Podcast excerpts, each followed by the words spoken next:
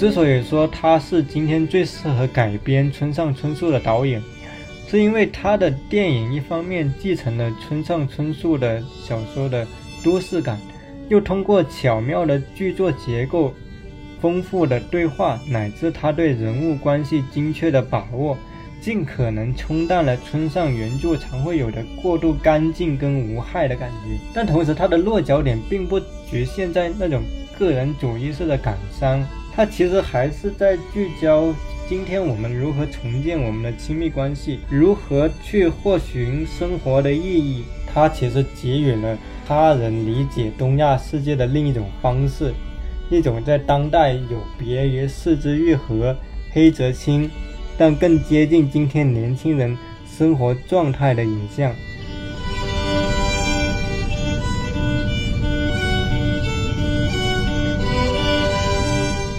大概是从《欢乐时光》开始，他非常关注的是都市人的那种日常性，用他的话说叫日常生活中的魔法时刻。就他的电影是经常要拍这种因为偶然或者因为意外而产生的一些生活中的变奏曲。那什么是日常生活里的文学时刻？在我看来，它其实是那种看似平常，却在当事人内心留下持续回响的瞬间，是在那些看起来没有发生什么，却又发生了根本性转折的时刻。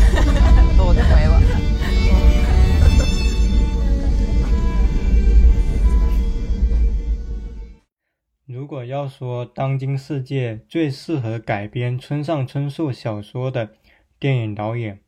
那么除了李沧东之外，滨口龙介或许是最合适的人选。他是如今东亚作者导演里面最为炙手可热的一位。他的电影风格，与其说是像洪尚秀，不如说更像法国的电影导演侯麦。那么我在看完《偶然与想象》之后，我觉得这部电影真的非常像侯麦的笔法。而滨口龙介自己也坦诚，他在创作的时候其实是受到了侯麦、卡萨维茨乃至洪尚秀、黑泽清等人的影响，但是呢，他又开拓出了属于自己的风格。那这一期我其实就是想围绕着他的新作《偶然与想象》，并且结合他的《欢乐时光》、《驾驶我的车》等电影。来谈谈我所理解的冰口龙介。那么，驾驶我的车，它现在在国内也还没有上映，但它其实是我今年特别期待的一部作品，而它其实也获得了今年戛纳电影节里面的一个评审团大奖。这么，这个荣誉在近年来东亚的作者型导演里面，其实是非常难得的一个东西。而滨口龙介也用这部电影表明，从目前的状态来说，他可能是当今亚洲作者导演里面的第一梯队里，至少是可以排在前五位的这么一位人选。那在过去，其实学院对滨口龙介的评价是不如阿比查邦、王家卫、四肢愈合等人的，那是因为他的作品厚度和讨论程度呢，其实。都不如后几位，还有一个原因是，其实，在冰口龙介的电影里，我们很少能看见宏大叙事。你比如，即便是被说成小资产阶级格调的王家卫，其实他的电影对香港的身份认同的错位感，以及香港那种离散者的心态，是有非常强烈的呈现的。但是冰口龙介的电影，你初初看没有那么大的一个政治影射的味道，所以他这种风格在学院派的评价体系里面其实是很吃力的。那以至于有一一段时间，冰口龙介会被认为是一个大家都觉得是一个很有才能的新人电影作者，但是呢，又并不会把他放在特别高的位置。那冰口龙介自己其实。他也在调整他的创作风格，大概是从《欢乐时光》开始，他非常关注的是都市人的那种日常性，用他的话说叫日常生活中的魔法时刻。就他的电影是经常要拍这种因为偶然或者因为意外而产生的一些生活中的变奏曲，像是《欢乐时光》《偶然与想象》里面，其实都有这种生活的变奏。那冰口龙介他这种聚焦在都市日常生活风格的影像。尤其是他对于文艺男女的呈现，就会让人一部分人诟病他的影像是不是缺乏沉重的质感。但我想说的是，这种评价体系本身其实也暗含了上一代人的审视目光。他其实没有能够准确的意识到冰口龙介在影像艺术上的创造性。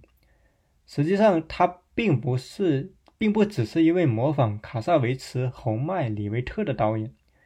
如果我们仔细看他的剧作，我们会发现他实际上他的电影融合了日常体验跟剧场仪式。他致力于创造的是一种承载的日本的物哀美学跟东亚社会现代性跟传统性互相交织的这么一种影像风格。就你在他的电影里既能看到当代日本社会很真实的一面，但同时他的落脚点并不局限在那种个人主义式的感伤。他其实还是在聚焦今天我们如何重建我们的亲密关系，如何去获寻生活的意义，这么一个问题。就是当我们处在了这么一个，呃，我们可以说是一个原子化的、更加孤独的社会，同时传统的权威跟奇迹都已经消散，那我们又如何能够获？获取我们生命中的重量，这个是冰口龙介的电影非常关注的一个问题。我之所以说他是今天最适合改编村上春树的导演，是因为他的电影一方面继承了村上春树的小说的都市感，又通过巧妙的剧作结构、丰富的对话，乃至他对人物关系精确的把握。尽可能冲淡了村上原著常会有的过度干净跟无害的感觉。那村上其实很懂都市中产跟文艺男女的心理状态，但因为他笔下的人群的氛围常常是轻飘飘的、虚无的、短暂热烈与持续无力并存的，所以他在书写这类型的人物的时候，常常会给人一种。腾空高岛的感觉，就是不那么贴地的感觉。很多人形容村上的小说是干净，那其实这个干净既是他小说的优点，也是他的局限性。就为什么这么说呢？那村上他其实恪守着一种留白跟朦胧的美学，字里行间弥漫着爵士乐、鸡尾酒跟咖啡豆的气息，而冰口龙介是延续了村上的审美。又很聪明的弱化了这种原著的中产的感觉，同时你会注意到他的电影有主动的增强对女性群体的那种呈现，削弱了那种男性凝视的味道，同时他也回避了跟阶级与性别有关的一些争议。那冰口龙介其实是一个很善于拿来主义的一位导演，他喜欢借助别人的道具呢来呈现自己想表达的东西，比如侯麦跟李维特，还有黑泽清，乃至洪尚秀的那种反复推拉的技法，都是他喜欢借助的道具。但是他拍出了自己的风格，就不但与影史形成了一种隐秘的互文，而且他让这个电影非常具有文学性。如果说他的电影《夜以继日》是那种一气呵成的浪漫与诡谲，那我觉得《偶然与想象》就是冰口龙介短片电影记忆的一次升华，是他电影中可能是最富有文学气味跟设计感的一部。甚至我们可以说，冰口龙介其实在《偶然与想象》里，他文明的拍了一出情色片。这部电影没有一处真正激烈的性爱的戏份。却潜藏了女性生活的风声鹤唳，是一次对观众的诱引和小心召唤。他拍《偶然与想象》其实非常理性，他知道每一处的设计，知道如何诱引又令被引诱的人怅然若失。他的设计埋伏在日常的叙事之中，而稍微露出的马脚，恰恰是那些看起来有些精炼的对话。他反而让我们意识到，这个是。创作者赋予给我们的幻梦是被安排好的日常奇观。就虽然他的电影里点出了女性内心的暗涌，却又聪明的回避了真实生活中难看的煎熬的成分。所以，其实这个也是他的一种局限所在。就他的电影是那种绵绵的细雨，但不是一种狂暴的要把你整个湿透、把你整个内心泼开的那种感觉。比起《红上秀》，我会觉得《冰口龙介》呢，它其实少了一分冷酷，但是多了一分温暖。它的叙事的质感其实跟侯麦更加接近，是一种日常的焦灼与出神时刻。在《偶然与想象》里，它呈现了互为镜像的女性，开篇就是女性大量的对话，结尾是女性的互相拥抱。这些部分看起来讨巧，其实很难拍。写长对话，实际上考验的是一个编剧的文学功力。男性作者写女性是很容易暴露短板的，但是冰口龙介他好像偷听了女性的闲聊一样，准确的呈现了女性生活中的日常感的感觉，就像是有人把你的悄悄话照搬到荧幕，把你内心的弯弯绕绕用恰到好处的分寸呈现出来。偶然与想象其实由三个小故事组成，分别是魔法开着的门与再来一次，它们都关系到一个日常生活的魔法时刻。它主要是呈现那些在生活中无法被正确与否、被道德所命名的事物。那么这三个故事中，第一个故事运用了洪尚秀经典的推拉镜头，还有一组精彩的快速变焦转场。但最有意思的是，其中两个女生的对话，她们互为镜像，又在后面演了一出实做不实的把戏。那男性在此成为配角，女性的心理状态反而才是这部戏的精髓。那魔法其实也是对夜以继日的一次重新编排，加上了一些侯麦跟洪尚秀的佐料。冰口龙介这出戏的魅力，首先源于文本。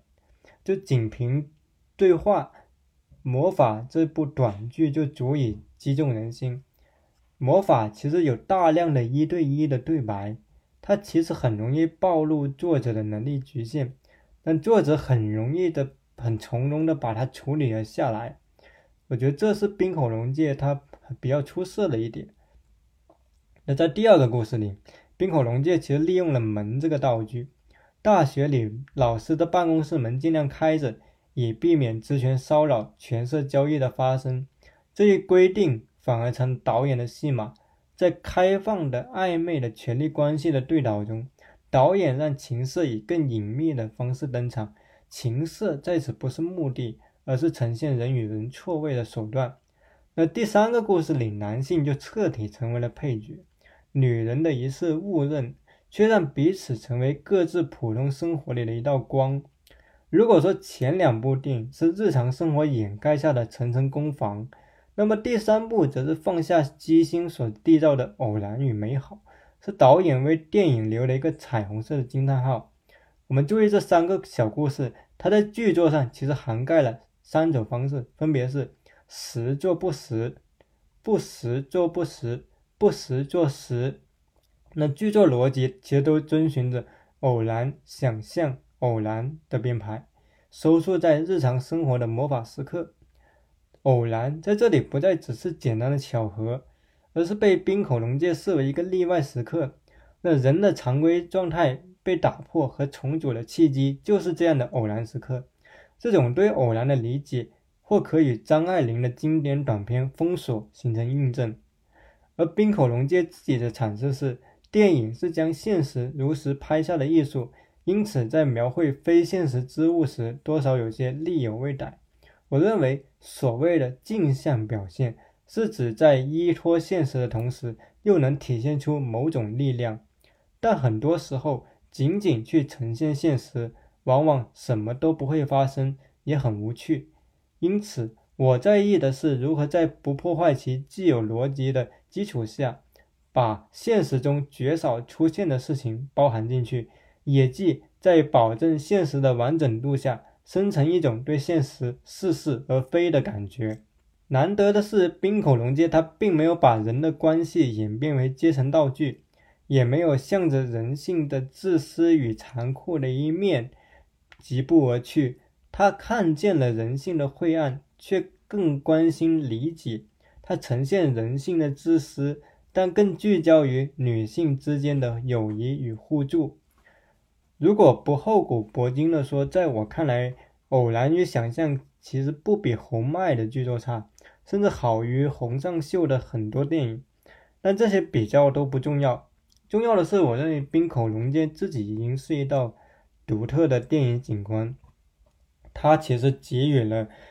他人理解东亚世界的另一种方式，一种在当代有别于四之愈合、黑泽清，但更接近今天年轻人生活状态的影像。而在这面镜子里，我们能看到的。其实不只是日本青年，还包括了自己跟身边人欲言又止的影子。那么谈完了偶然与想象，我这里还想再重点谈到一个片子，是他在二零一五年拍的《欢乐时光》。那为什么谈到这部片子呢？是因为这个电影它其实非常有趣，它长达三百一十七分钟，采用的都是非职业演员。它的制作源于一次长达八个月的表演培训，那是在即兴表演工作坊神户 Kito 中，冰口龙介、野原卫、高桥之友三个人作为培训老师，对一批不同阶层和年龄的参与者进行了表演培训。他们包括了大学生、白领女性、家庭主妇、中年男人、单身女人、退休老人等。那培训完毕之后，冰口龙介原本打算以他们为群像拍摄一部纪录片，但拍着拍着就改成了电影，而剧本先后改了八次，最终定名为《欢乐时光》。所以，《欢乐时光》是一部即兴的平民参与的电影，它把业已被工业化、资本化的电影的参与门槛给降低了，使得看似昂贵的电影拍摄与针对普通人的表演培训结合起来。在这种即兴创作之中，冰口龙介完成了一次电影的行为艺术。我觉得这部电影让人惊叹的是，他影片中的四位主角都是素人，这是他们的第一次的大荧幕呈现，但他们斩获了洛迦诺电影节最佳女主角奖，成为那一届电影节的奇迹时刻。这四位女性是田中幸惠、菊池叶月。山原麻衣子、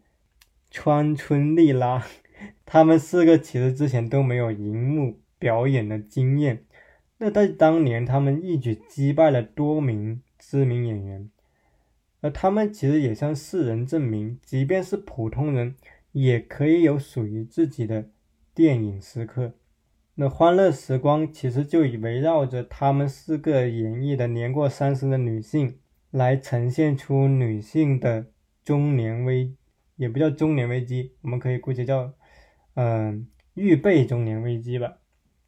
那这个电影其实没有太多非常非常奇怪的布景，它的布景主要都是在都市内比较常见的空间，比如说咖啡馆、酒吧、办公室、公路、家庭住所等等。那这部电影其实给了。女人物之间的对话非常多的镜头，那为什么会这么处理呢？是因为在现实层面上，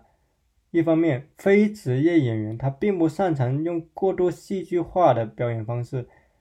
也不擅长那种非常强调爆发力的表演手法。那日常对话其实能够扬长避短。那在观念层面，冰口龙介他认为人物的肢体语言。台词、动作、情绪变化，尤其是身体跟语言的暧昧性，这是非常重要的电影的时刻，而这也是他关注的重点。他曾经批评学院派电影，认为这种身体的暧昧性恰恰是学院式画面分析无心恋战的痛点。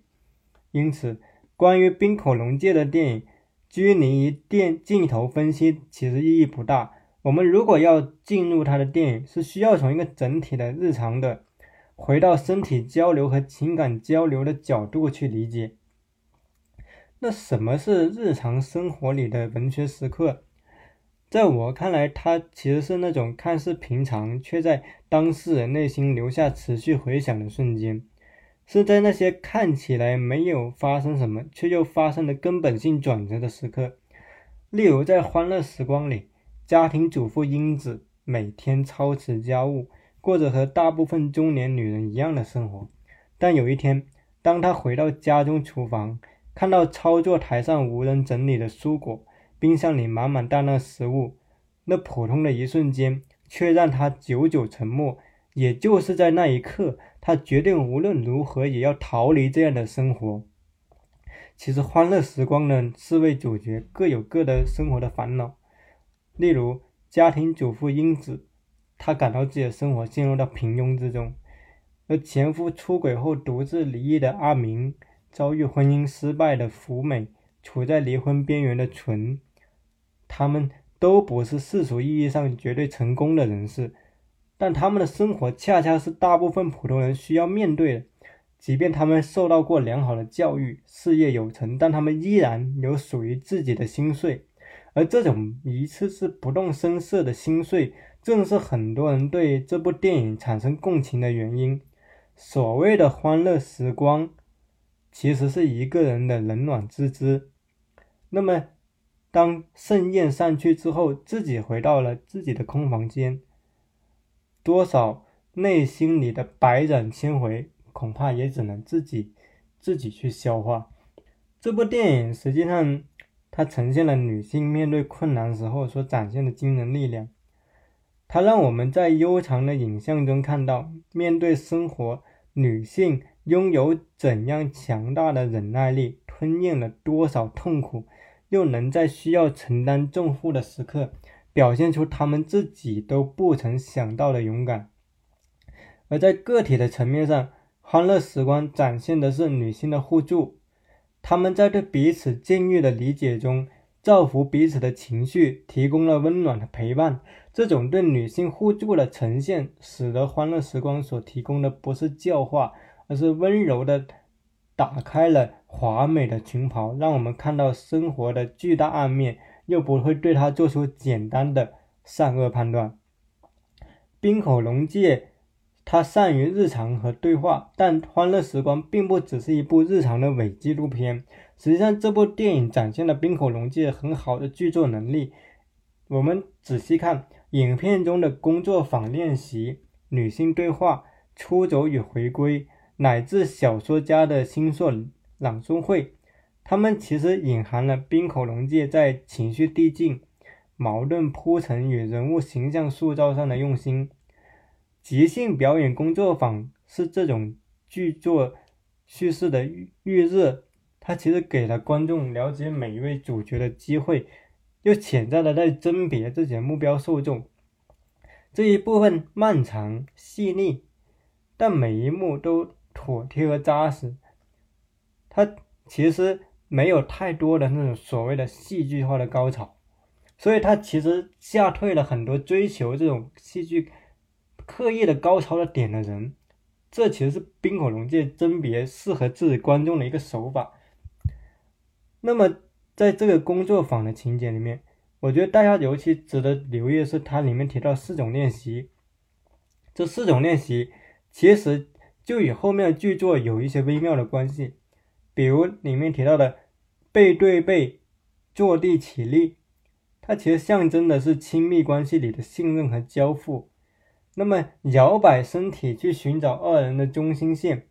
这其实是冰口龙介对小金安二郎的致敬。在电影后面每一次出现找中线结合一百八十度正反打，都会有戏剧转折的发生。而聆听自己丹田的声音，其实意味着倾听真实的本我。额头接触传达思想，则是一个暧昧的时刻。如果我们看到电影的后面，再回过头来看这四种练习，我们会发现四种练习处处是伏笔。所以，如果大家想了解冰口龙介这位导演，我会着重推荐《欢乐时光》跟《偶然与想象》。那驾驶我的车，其实我也非常期待，因为据说这部剧用了戏中戏的结构，而且跟契科夫的《樱桃园》有一种呼应，在它应该是冰口龙介目前或许是最成熟的一部剧作，但因为我自己还没有看到完整版，所以这里也不好断言。那除了这三部代表作之外，冰口龙介还有其他的作品，如果感兴趣的朋友也可以去搜索。我会推荐大家把他的这些作作品跟一位美国导演的作品进行对比。这个美国导演叫卡萨维茨，为什么要推荐他？因为卡萨维茨是冰口龙介某种意义上的电影老师。如果要选出影响冰冰口龙介最深的几位电影导演，除了黑泽清。就是卡萨维茨，比如冰口龙介他拍《欢乐时光》，其实你对比卡萨维茨的电影《夫君》，你会发现《欢乐时光》简直就是夫君的女性版本。那么冰口龙介他在运用特写镜头的时候，其实也借鉴了卡萨维茨的电影《面孔》。冰口龙介自己他在采访中也表达过，他说他。使用摄影机的梦想就是以小金的小金安格兰的固定机位来拍出卡萨维茨的情绪，而他在卡萨维茨那里学到很重要的一点就是，拍下面孔，并不是为了呈现借此呈现某种特定的情绪，比如说在拍一段对话的时候，我们虽然能从表情中读出角色的情绪，但有时。这种情绪可能与对话的内容截然不同，甚至会有违和感。而这个时候需要做的不是删除这种违和感，而是保留这种违和感，因为它可能才是生活中真实的缝隙所在。所以，我觉得冰口龙介他。对日常性把握很有趣的一点是，它没有美化或者丑化日常性，也没有陷入到一种一地鸡毛的叙述里面。相反，它其实是一个很有趣的，能够看到日常生活里的尴尬瞬间，或者说暧昧瞬间。一个人，他的电影是一个非常暧昧性的影像体验。在我的阅读观看里面，能把都市人的这种暧昧处理的非常到位的。我首先想到的其实是王家卫。那么冰口龙介，他可能是我近年来看到的，在这方面处理的相当出色的一个导演。而他的电影，我觉得他的电影厉害的不是说你看他单个镜头拍的拍的有多么精美，而是说你把它作为一个整体来看，它的流动性是非常连贯的。他对摄影机的运用是让你感觉非常的舒服，以至于你会时不时的想回过头重温的。那么这种影像的流动的质感，对日常生活的文学化呈现，其实就跟侯麦非常的相似。所以我觉得，如果把冰口龙介比作一个东方。美学式的侯麦其实是有它的道理，就他们两个肯定是有很多不同，但是他们有一些共性在那里。但是这个共性其实是很迷人的一个地方。那我们最后，如果我们说到，当我们谈论冰口龙介电影对我们普通人有什么启示的时候，我觉得也不叫启示，而是其实是一种常识，就是有时候艺术它固然。它有它的门槛，甚至你会在某些时刻意识到天赋的重要性。但是比起天赋，艺术同样也需要耐心、观察以及对他人的理解。而冰口龙介他的《欢乐时光》跟《偶然与想象》，其实他在制作上并没有花特别多的钱，相比那些好莱坞电影。但是呢，他就是凭借着非常稳健的文学化的叙事，让看起来不那么高级的一个东西也能呈现出高级的质感。当然，这里用“高级”这个词可能还不太准确，就是说它让日常性也具有了文学的味道。那这个其实是能够给我们一些启示一，就是说，很多时候真正厉害的东西，或者说真正文学的东西，不是在远方，恰恰是在我们的附近，在我们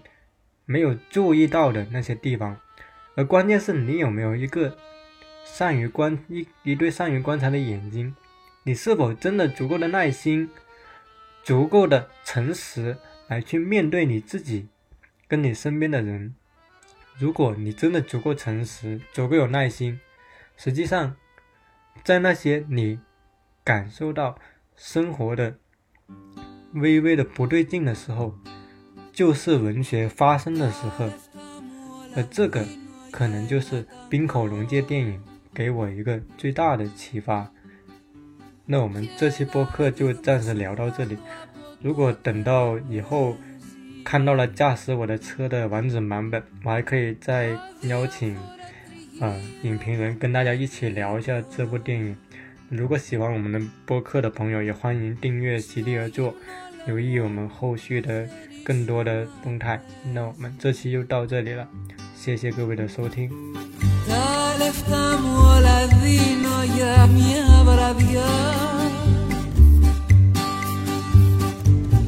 για ρομαντικές φιγούρες πάνω